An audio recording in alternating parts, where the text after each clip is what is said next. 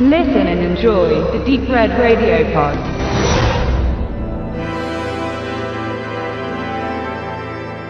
Manchmal gibt es Filme, von denen man vielleicht schon einmal gehört hat, die man schon einmal in der Vita eines großen Filmemachers entdeckt hat, die aber irgendwie unauffindbar erscheinen, da sie als verschollen gelten oder von denen nur wenige Kopien vielleicht mal als VHS oder ähnliches erschienen sind, die man sich als Normalsterblicher jedoch schlicht und einfach nicht leisten kann. Zu diesen Filmen gehört auch Besessen, Das Loch in der Wand, welchen Koch Media nun vor kurzem neu für das Heimkino veröffentlicht hat und groß mit der Tagline die Wiederentdeckung des berüchtigten Sleaze-Klassikers bewirbt. Offensichtlich war der Film 1969 auch ein Erfolg und mit Martin Scorsese saß auch einer der größten Filmemacher der letzten Zeit am Drehbuch. Doch beim Blick in die IMDb oder OFDB ist erkennbar, dass den Film wohl dennoch kaum einer kennt, da er schlicht und ergreifend bis vor kurzem nicht zu sehen war.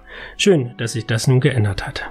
In Besessen geht es um den Medizinstudent Nils, welcher eines Tages ein Loch in der Wand seines Apartments entdeckt. Neugierig schaut er durch das Loch und beobachtet seinen Nachbarn dabei, wie er Sex mit einer offensichtlich wollüstigen Frau hat. Immer wieder zieht es Nils an das Loch, doch schon bald muss er erkennen, dass die Sache anders ist, als zunächst gedacht denn sein Nachbar scheint mehrere Frauen in seiner Wohnung gefangen zu halten und für seine Gelüste zu missbrauchen. Nun ist Nils hin und her gerissen, ob er weiter nur zuschauen möchte oder ob es doch Zeit zum Handeln ist. Doch die Lust an der Gefahr und am Beobachten dessen, was sich auf der anderen Seite der Wand abspielt, ist groß und wird langsam zur Besessenheit für Nils. Wie nun also weiter? Als Bruder von Peeping Tom hat man einst den Film bezeichnet und die Ähnlichkeiten zwischen den beiden Werken ist sicherlich nicht von der Hand zu weisen. Und auch einer der ganz großen Filme des Voyeur-Genres, Das Fenster zum Hof, darf nicht vergessen werden, denn es ist wirklich nicht zu übersehen, dass sich der niederländische Regisseur Pim de la Para sowie der schon angesprochene Drehbuchautor Martin Scorsese von diesen beiden Werken sich haben inspirieren lassen. Und somit haben wir auf der einen Seite die Handlung durch das Böse in Form des Nachbarn und seiner sexuellen Obsession an jungen Frauen und auf der anderen Seite die beobachtende Hauptfigur Nils, der nun nicht so recht weiß, ob er weiter beobachten oder doch sein Gewissen erleichtern möchte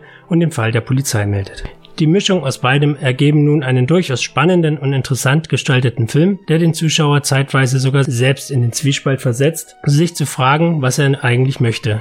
Natürlich ist das Spiel hinter der Wand pervers und nicht in Ordnung und natürlich muss Nils auch irgendwann einfach mal handeln. Doch auf der anderen Seite schauen wir auch nur zu gerne selbst einmal durch dieses Loch. Das liegt auch daran, dass der Film ungewöhnlich freizügig für sein Alter ist und wir es mit Alexander Stewart oder Wiebke Lökeberg mit einigen durch und durch auch schön anzusehenden Damen zu tun haben, die man durchaus gerne unbekleidet zu Gesicht bekommt. Daher ist das Spiel mit der eigenen Emotion schon eine ganz schön gerissene Sache, die hier die Macher des Films genüsslich auszukosten wissen. Wer allerdings einen Film erwartet, der mit viel Gewalt und Blutvergießen bestückt ist, der muss dann doch enttäuscht werden. Denn dass der Film ab 18 und lange Zeit indiziert war, kann maximal auf die eigentliche Grundhandlung zurückgeführt werden, jedoch nicht auf die grafischen Werte des Films. Vor allem heutzutage wirkt die ab 18 Freigabe eher lachhaft und eine 16er Freigabe wäre dicke drin gewesen. Denn trotz des Blickes durch die Wand spielt sich das meiste Grauen dann doch eher im Kopf als auf der der Leinwand ab. Und das ist fraglich auch gut so. Alles im Allen ist besessen, das Loch in der Wand, somit eine Empfehlung vor allem für all jene, die sich für verloren geglaubte Filmklassiker interessieren und es mögen,